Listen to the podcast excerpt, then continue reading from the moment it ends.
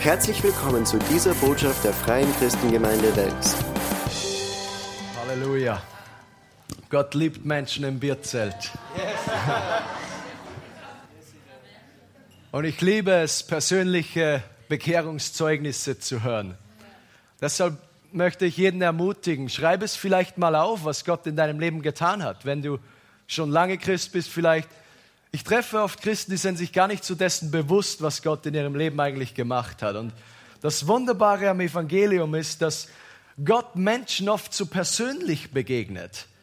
Es gibt nicht so diese eine Formel oder diese eine Box, wo jeder hineinpasst und das ist das Bekehrungserlebnis von jedem Einzelnen. Es ist sehr individuell manchmal, wie Gott uns sogar selbst nachgeht. Wie Stefano das erklärt hat, ich glaube, dass der Heilige Geist ihm lange Zeit schon nachgegangen ist. Du hast mit mir mal geredet und du hast mir erzählt, dass du so ein hartes Herz hattest. Wenn Menschen so ein verhärtetes Herz haben, dauert es vielleicht manchmal eine Zeit lang, selbst für den Heiligen Geist, dass er da durchkommt. Aber er wird schlussendlich durchkommen. Wenn du gläubige äh, Angehörige in deiner Familie hast, die vielleicht noch nicht gläubig sind, vielleicht einen Vater oder eine Mutter oder Kinder, die gar nicht auf dem Weg des Herrn gehen, bete weiterhin für sie. Es kann der Tag kommen, wo sich alles ändert in ihrem Leben. Nichts ist zu schwer für Jesus. Wenn die Menschen, die extrem weit weg waren von Gott, wenn der Heilige Geist sie ziehen kann, sodass sie zu Jesus kommen, wie viel einfacher ist es dann für Menschen, die vielleicht einfach nur nicht glauben, dass Gott ihnen diesen Glauben gibt. Nichts ist unmöglich für Gott. Nachdem ich mich bekehrt habe, eines der überwältigenden Dinge, die ich in meinem Leben einfach erlebt habe, zuerst durch meine eigene Bekehrung und dann durch die ersten Menschen, die ich angefangen habe, zu Jesus zu führen, war einfach das Herz Gottes, das er für mich als sein Kind hat. Ich sage Menschen oft, dass, wisst ihr, ich habe mich nicht bekehrt, weil ich irgendwas gewusst habe oder irgendein theologisches Konzept dargelegt bekommen habe und das habe ich dann nachgesagt, dann bin ich ein Christ geworden. Ich habe einfach die Liebe Gottes für mein Leben erlebt an einem, Moment, wo ich mich nicht einmal selbst geliebt habe, wo ich mich selbst sogar, würde ich sagen, verachtet habe durch all meine Fehler und die schlimmen Dinge, die ich gemacht habe. Und am tiefsten Punkt meines Lebens durfte ich erleben, dass ich nur diese Kleinigkeit zu Gott gesagt habe. Gott, wenn es dich wirklich gibt, dann gib mir eine andere Richtung. Gib mir einen Ausweg aus diesem Schlamassel. Es braucht nicht einmal viel. Das ist die Gnade Gottes.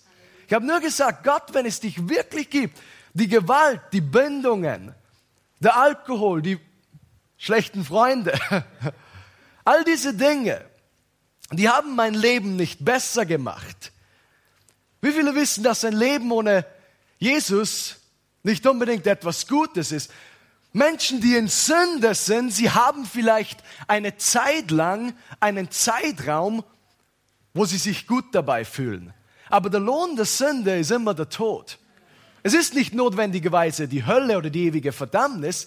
Es ist die Auswirkung der Sünde. Tod kann verschiedene Formen haben. Tod kann eine Ehe sein, die zerbrochen geht. Tod, der Lohn der Sünde kann sein, dass jemand im Gefängnis landet oder eine Bewährungsstrafe hat mit 16 Jahren, so wie ich bei mir das war. Aber nichtsdestotrotz schaut Menschen, äh, schaut Jesus diese Menschen an und er sieht sie, wo sie gerade sind.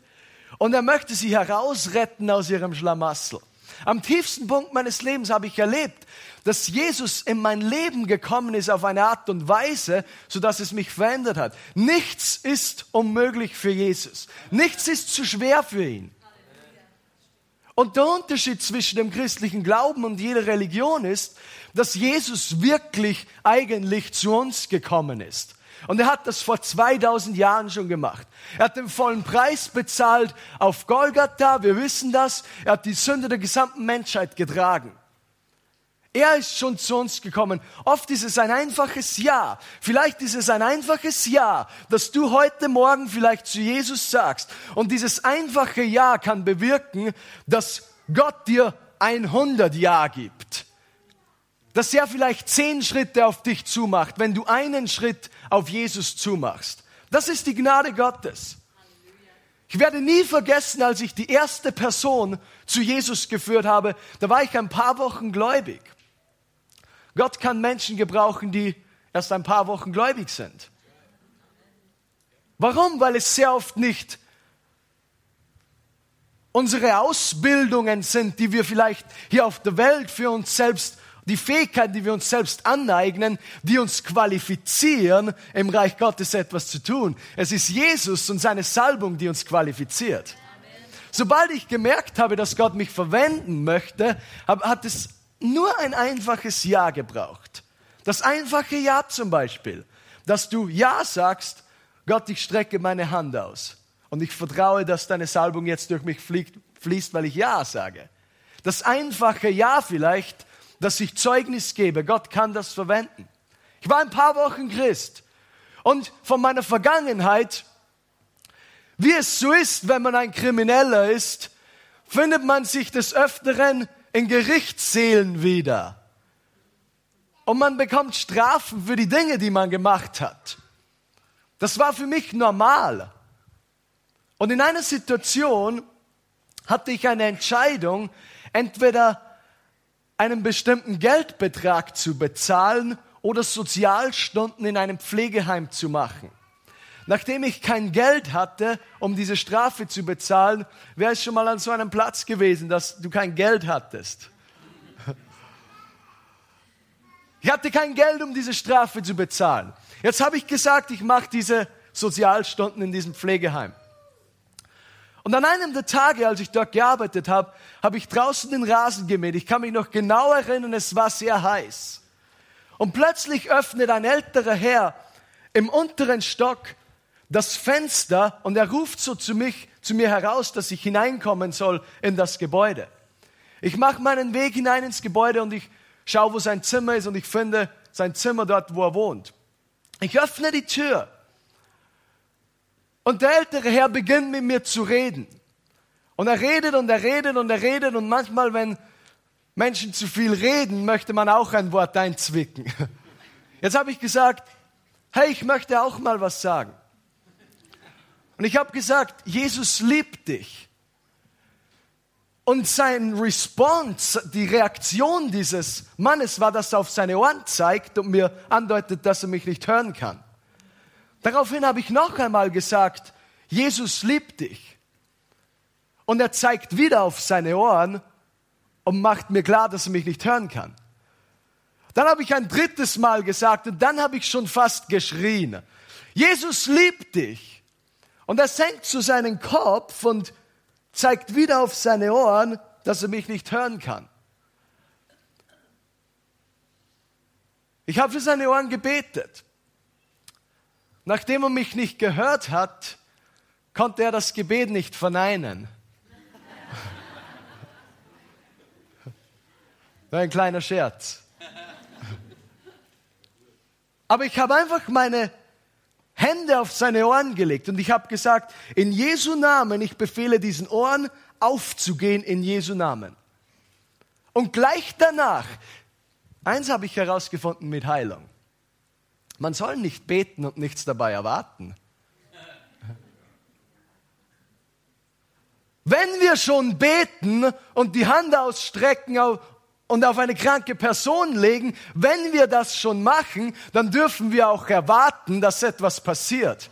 Warum? Weil die Bibel sagt, die Gläubigen, sie werden die Hände auf Kranke legen und es wird besser mit ihnen werden. Es wird besser mit ihnen werden. Es bedeutet nicht, es steht nicht geschrieben, es wird vielleicht besser mit ihnen. Es wird besser mit ihnen werden. Deshalb dürfen wir das erwarten. Und als junger Christ, ich habe das erwartet, ich habe es noch nie durch meine eigenen Hände gesehen. Aber direkt nach diesem Gebet habe ich nochmal zu ihm gesagt, Jesus liebt dich.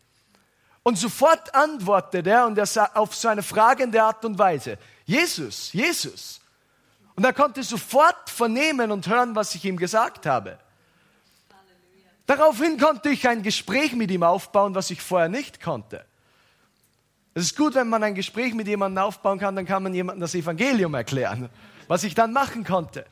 Und ich habe ihm einfach erzählt, was Gott in meinem Leben gemacht hat, dass ich Christ geworden bin und so weiter und so fort. Und er hat an diesem Tag sein Leben Jesus gegeben. Das war die erste Person, die ich zu Jesus geführt habe. So one-on-one. -on -one. Ich liebe one-on-one. -on -one. Warum? Weil ich, ich habe zu tausenden Menschen gepredigt. Wenn ich tausende Menschen vor mir sehe, dann kenne ich nicht jede einzelne Person. Ich weiß nicht, wo die herkommen. Ich kenne ihre Geschichte nicht. Ich kenne ihre Probleme nicht. Wenn ich eine Person kennenlerne, dann habe ich manchmal den Eindruck, dass ich Gottes Herz spüre für diese eine Person in dieser Situation. Wieder und wieder habe ich das erlebt. Die erste Person, die ich zu Jesus geführt habe, das war mein erster Jünger, was immer das damals auch bedeutet hat. Und ich habe ihn getroffen, wir haben uns immer wieder getroffen. Ich habe ihm etwas aus der Bibel erzählt und was ich gerade so erlebt habe. Und er erzählt mir seine ganze Geschichte. Und er erzählt mir, dass er, als er aufgewachsen ist, seine Eltern haben ihn weggegeben zu Pflegeeltern. Diese Pflegeeltern haben ihn wieder zu anderen Pflegeeltern gegeben. Er hatte keine wirklich guten Erlebnisse in seinem Leben. Das Leben hat es einfach nur schlecht mit ihm gemeint. Und ich habe herausgefunden, dass der Teufel gekommen ist, um zu rauben, zu morden, um zu stehlen, um Menschenleben zu vernichten und dass Jesus gekommen ist, um Leben zu geben und Leben im Überfluss. All die Dinge, die ihm passiert sind, die waren nicht von Gott. Er hat sich versucht in verschiedenen Arbeitsstellen. Nichts hat wirklich funktioniert. Bis er dann in diesem Pflegeheim irgendwann gelandet ist und niemand hat ihn wirklich besucht. Und jetzt hört mir genau zu. Nicht lange bevor ich ihn zum ersten Mal getroffen habe, hat er versucht, Selbstmord zu machen. Und er ist dabei gescheitert, sich zu erhängen, sich selbst umzubringen. Und daraufhin kommt ein Ex-Krimineller und erzählt ihm das Evangelium und er findet Jesus. Wisst ihr, Jesus ist diesen Menschen sein ganzes Leben lang nachgegangen. Wie viel Geduld hatte Gott mit uns, mit jedem Einzelnen von uns? Ich glaube, das ist das Herz des Evangeliums. Wenn du erkennst, wie sehr Gott Menschen liebt, dann wirst du natürlich zu einem Seelengewinner werden. Es wird das Wichtigste in deinem Leben werden, auf deine ganz einfache Art und Weise, wie Gott dich verwenden möchte.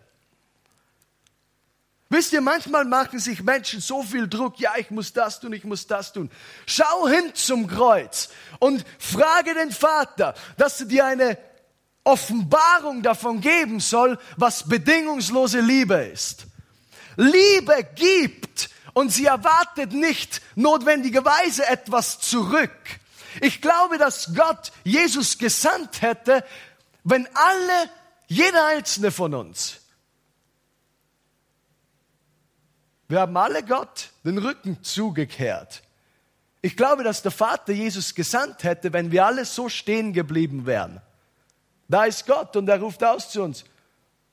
Heute ist der Tag des Heils. Heute verhärte nicht dein Herz, wenn du die Stimme Gottes hörst. Ich glaube, wenn wir alles so stehen geblieben wären, er hätte es trotzdem gemacht, dass er Jesus gesandt hätte. Warum? Aus reiner Liebe. Es gibt keine größere Liebe, als wenn jemand sein Leben niederlegt für seine Freunde. Das hat Jesus gemacht. Das hat er für jeden Einzelnen von uns gemacht. Nichts ist unmöglich für Jesus. Deshalb müssen wir auch seinen Willen kennen. Es gibt ein paar Dinge, die Gott nicht tun kann, über die ich ganz kurz reden möchte. Wenn wir sagen, dass nichts unmöglich ist für Jesus. Ich habe mich einmal gefragt, Gott gibt es Dinge, die du nicht tun kannst. Und ich habe erfahren, es gibt Dinge, die Gott nicht tut. Das eine ist, dass Gott nicht lügt und er nicht lügen kann.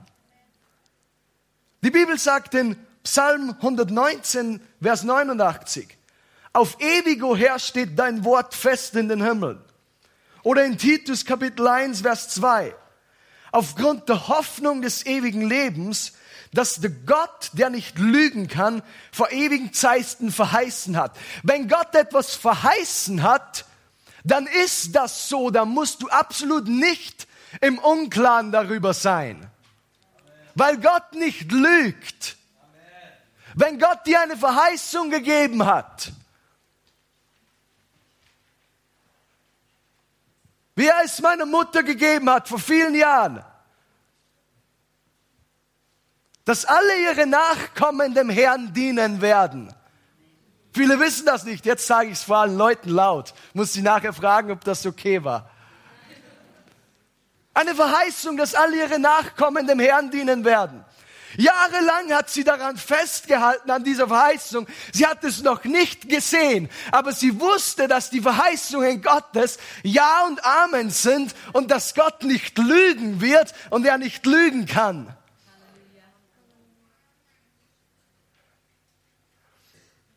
Es ist noch nicht jeder im Boot. Mein älterer Bruder, der macht komische Sachen.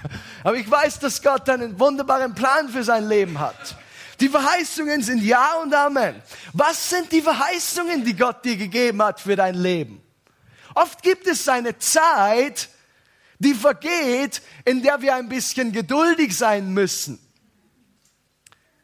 Und das ist alles hier im Kontext vom Herzschlag Gottes. Wie viele wissen, dass Gott nicht möchte, dass eine Person verloren geht? Wenn du hier bist und du bist, du kennst Jesus nicht als deinen persönlichen Herrn und Retter und du gehst nach draußen und du stirbst bei einem Autounfall, dann wirst du verloren sein. Und auch wenn wir Menschen haben in unserer Familie, die Jesus nicht kennen, und sie werden nicht Jesus kennenlernen, dann werden sie verloren sein. Aber Gott liebt Menschen so sehr. Und er möchte uns dazu verwenden, einfach die Hand auszustrecken, sie rauszuretten aus ihrem Schlamassel. Deshalb ist es hilfreich, dass wir uns oft daran erinnern, wo wir herkommen.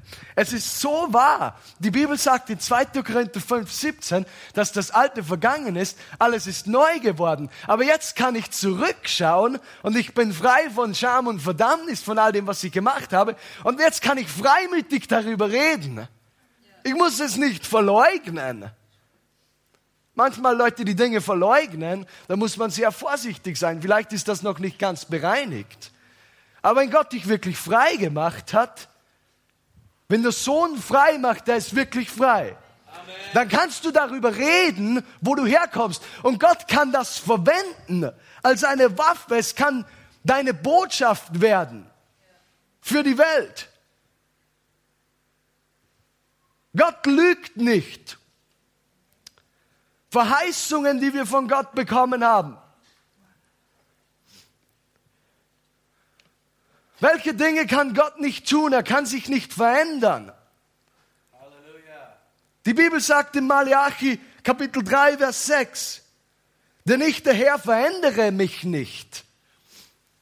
Das bedeutet, wenn Gottes Wille war, dich zu erretten, dann ist es Gottes Wille genauso jemand anders zu erretten. Wenn es Gottes Wille war, dich zu heilen, dann ist es genauso Gottes Wille, die Person zu heilen, die neben dir sitzt. Warum? Ich bin so froh, dass ich einen Gott habe, wo ich nicht in der Früh aufwachen muss und mich fragen muss, was heute sein Wille ist.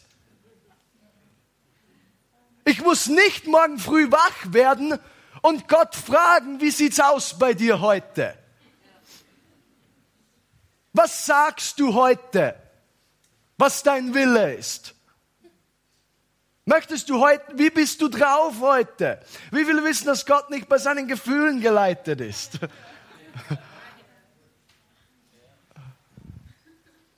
Er ist dasselbe. Gestern, heute und in aller Ewigkeit. Er ändert sich nicht. Ich glaube, dass was Gott in deinem Leben macht, kann zu einer Waffe werden für das Reich Gottes und gegen den Feind.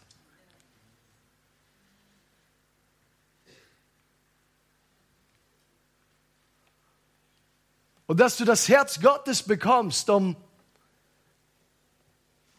denen Menschen die Hand auszustrecken, die Jesus noch nicht kennen. Deshalb liebe ich es, Leute auszurüsten. Eins habe ich mich einmal gefragt. Was wäre der Fall, wenn jeder einzelne Christ auf der ganzen Welt, und davon gibt es einige, wenn jeder einzelne Christ einmal am Tag dieser sanften Stimme des Heiligen Geistes nachgehen würde, dieser Leitung, vielleicht für diese eine Person zu beten. Was wäre, wenn jeder Christ das einmal machen würde? Gar nicht hundertmal, nur einmal. Was für eine Auswirkung konnte das haben auf der ganzen Welt? Ich denke manchmal so. Warum? Weil dann kann ich weniger reisen.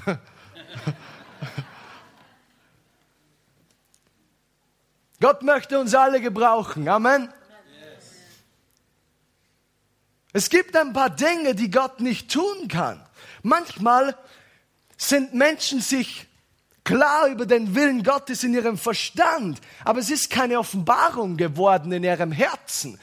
Ich glaube, dass seine Offenbarung unser Leben auf so eine Art und Weise beeinflusst, dass es unser Leben ändert und dass es uns die Richtung gibt, in der wir gehen sollen. Da ist manchmal ein Unterschied. Dinge, die Gott nicht tun kann.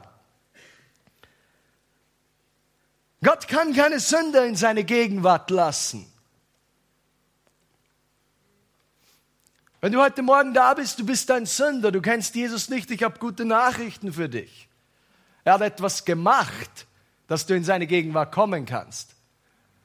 Er hat seinen einzigen Sohn gesandt, damit jeder, der in ihn glaubt, nicht verloren geht, sondern errettet wird. Er hat keine Religion gesandt und er hat keinen Rosenkranz gesandt.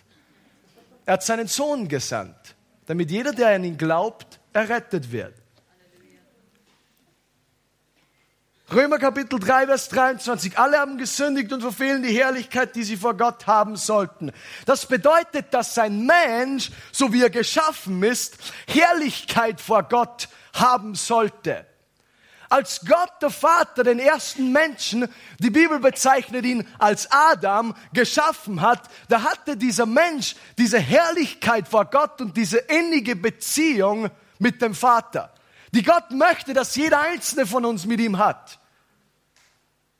Dieses Wandeln mit Gott.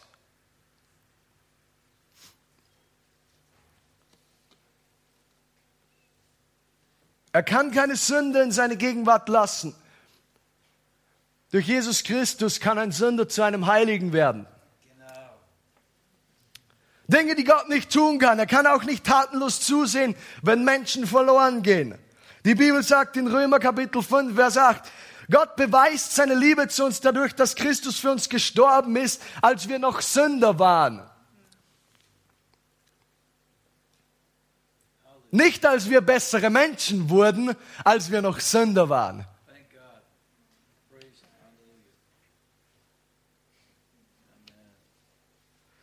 Und Gott kann auch nicht Menschen den Weg in den Himmel versperren, die durch Jesus zu ihm kommen im Glauben. Die Bibel auch sagt in Johannes Kapitel, 3, Vers, äh, Kapitel 6, Vers 37, wer zu mir kommt, zu Jesus, den werde ich nicht hinausstoßen.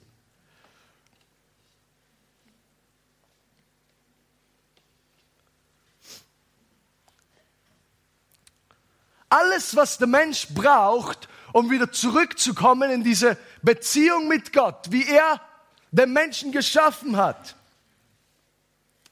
ist im Evangelium inkludiert. Es ist nicht das Evangelium und ein paar Zutaten. Äh, das Evangelium ist die Kraft Gottes zur Errettung für jeden, der glaubt. Und mit Errettung meine ich nicht nur in den Himmel kommen, sondern es beinhaltet das ganze Paket Heilung, Befreiung und Wiederherstellung. Es ist halb eins jetzt und ich werde bald aufhören. Normalerweise werde ich warm zu so einer Zeit. Das Evangelium. Es ist alles da drinnen. Manchmal habe ich mir angeschaut, wie Jesus gelitten hat, was er durchgemacht hat, auf seinem Weg zum Kreuz. Wisst ihr, Jesus ist nicht nur am Kreuz gestorben und dann ist er wieder auferstanden. Es war so viel mehr da drinnen.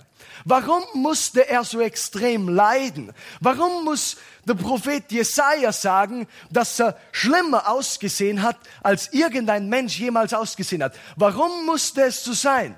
Warum konnte er nicht nur gekreuzigt werden und das war es? Jesus hat mehrmals Blut vergossen. Er hat sich identifiziert mit all dem, was der Mensch zu kämpfen hatte oder die Probleme, die er hatte. Jesus hat sich damit identifiziert. Ich habe darüber nachgedacht. Die Bibel sagt, dass Jesus Blut geschwitzt hat im Garten von Gethsemane. Ist irgendjemand im Raum, ich möchte kurz diese Frage stellen, der jemanden kennt, der Blut geschwitzt hat? Ich habe noch nie eine Person getroffen, die Blut geschwitzt hat. Ich meine eine lebende Person. Habe noch nie eine Person getroffen, die Blut geschwitzt hat. Aber die Bibel sagt es, wir wissen alles, was in der Bibel steht, ist absolut wahr. Aber was bedeutet es, wenn jemand Blut schwitzt? Wie kann das sein? Ich, ich, ich glaube nicht, dass alles, was die Wissenschaft macht, schlecht ist. Ich glaube, dass die Wissenschaft manchmal die Bibel ein bisschen bestätigt sogar. Und es gibt eine Organisation, ich möchte das ganz kurz vorlesen aus meinem Buch. Das ist eine medizinische Organisation, die sich nennt The Journal of the American Medical Association. Die haben eine Untersuchung gemacht, ob es möglich ist, dass ein Mensch, ein menschlicher Körper dazu fähig ist, Blut zu schwitzen. Und ich möchte das ganz kurz vorlesen. Die medizinische Zeitschrift Journal of American Medical Association untersuchte, wie Jesus im Garten Gethsemane Blut schwitzen konnte und kam zu folgender medizinischer Schlussfolgerung. Wenn eine Person unter echtem oder imaginärem starken Stress oder Druck steht, trennt sich die obere Hautschicht von der zweiten Hautschicht und bildet ein Vakuum, das sich mit geronnenem Blut füllt. Da die betroffene Person aufgrund der seelischen Belastung bereits schwitzt, mischt sich das Blut wenn es sich durch die Hautporen drückt, mit diesem Schweiß und wird schließlich zu einer dicken Flüssigkeit aus Schweiß und Blut. Dies passiert nur bei Menschen, die unter höchstmöglichem Stress stehen. Jesus ist unter höchstmöglichem Stress gestanden in dieser Situation. Stell dir vor, der mentale Stress oder die Ablehnung, die er vielleicht durchgemacht hat, als seine eigenen Jünger ihn verlassen haben. Die Bibel sagt, er hat Blut geschwitzt. All die Ablehnung, die du vielleicht jemals verspürt hast in deinem Leben. Er hat sie durchgemacht in dieser Situation. Und ich weiß, wovon ich rede. Weil ich war jahrelang in der rechtsradikalen Szene.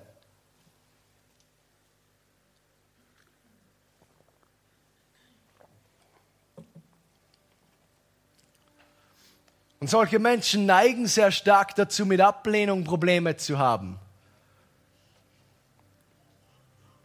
Das ist, was die Bibel sagt. Epheser Kapitel 1, Vers 6.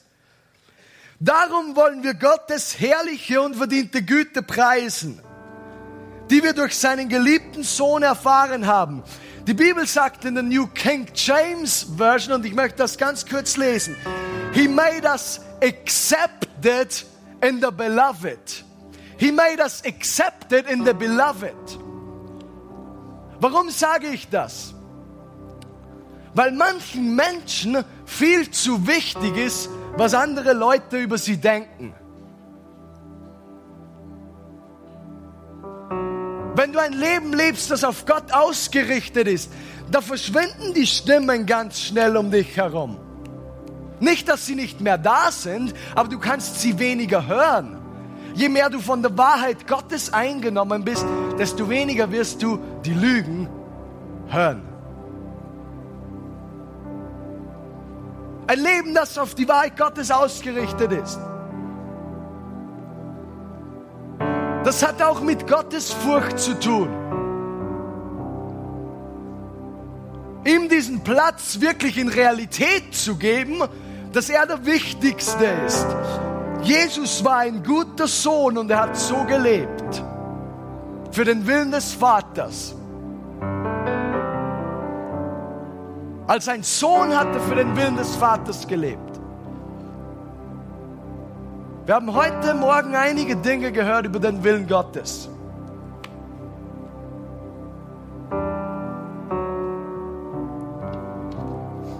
Wir wissen, dass Jesus unser Vorbild ist in allem, was er getan hat und in allem, was er tut.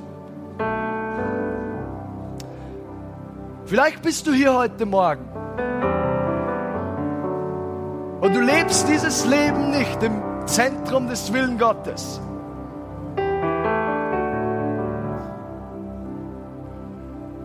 Vielleicht bist du hier heute Morgen und Sünde ist in deinem Leben. Ergreif ein Fenster von einer möglichen radikalen Umkehr. Es ist eine Dringlichkeit in dieser Botschaft. Und hier ist warum. Gott hört nie auf, Menschen zu lieben, aber ich glaube, dass Menschen sehr oft weniger fähig werden können, auf den Ruf Gottes zu antworten. Deshalb ist die beste Möglichkeit, auf den Ruf Gottes zu antworten, immer hier und jetzt, immer heute. Jesus hat den Preis bezahlt für Sünde. Das war das, was uns von Gott getrennt hat. Was ist Sünde? Man kann das ganz einfach erklären. Sünde ist all das, was Jesus nicht tun würde. Und das hat uns von Gott getrennt. Wenn Sünde in deinem Leben ist, möchte Gott dich wiederherstellen. Auch so, dass du in deinen Willen Gottes hineinkommst. Weil eins habe ich herausgefunden. Halbe Hingabe für Gott funktioniert schlecht. Gott braucht irgendwie einen Menschen, mit dem er arbeiten kann, auf gewisse Weise. Deshalb liebe ich, dass ich. Jesus hat so oft so geredet. Er hat eigentlich keine Grauzone gegeben. Er hat gesagt, du bist entweder drinnen oder du bist draußen. Man ist entweder drin oder man ist draußen. Ich glaube, dass Gott Menschen rufen möchte, heute Morgen drinnen zu sein. In Jesu Namen. Ich möchte bitten, dass wir gemeinsam aufstehen. Und ich möchte diese Einladung geben, spezifisch.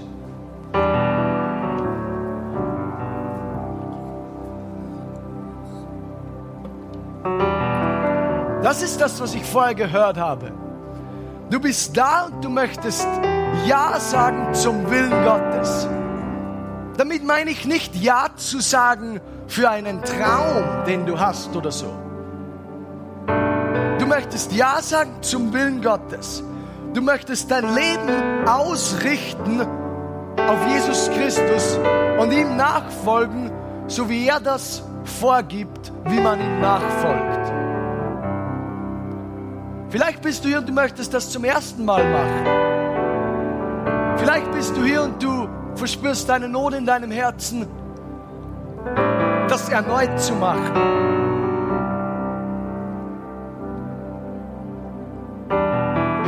eine Zeit nehmen, wo wir ein bisschen in den Lobpreis gehen und sobald Josh das nächste Lied zu singen beginnt, ich weiß nicht, was er singen wird, aber ich bin mir sicher, es wird gut. Sobald Josh zu singen beginnt und du möchtest Ja sagen zum Willen Gottes heute Morgen, möchte durchgehen und für Menschen beten. Vielleicht spricht Gott prophetisch in dein Leben. Wer weiß, was passiert. Vielleicht bist du getrennt von Gott und du möchtest Ja sagen. Sobald er zu singen beginnt, möchte ich dich einladen, dass du nicht zögerst und dich auf den Weg machst, nach vorne zu kommen.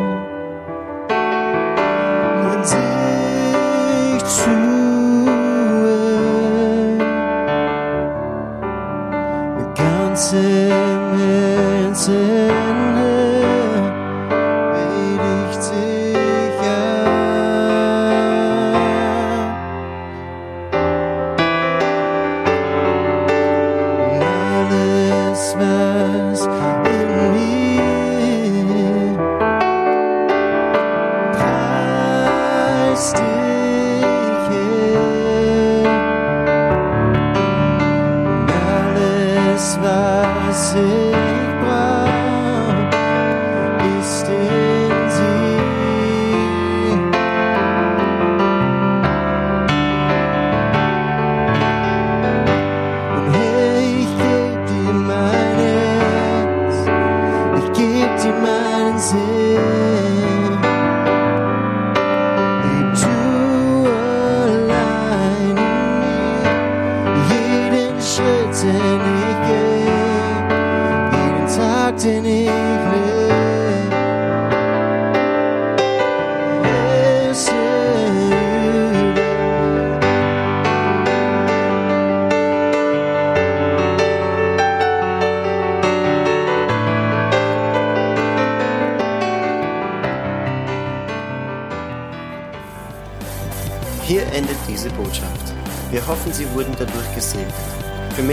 Informationen besuchen Sie uns unter www.fcg-wells.at.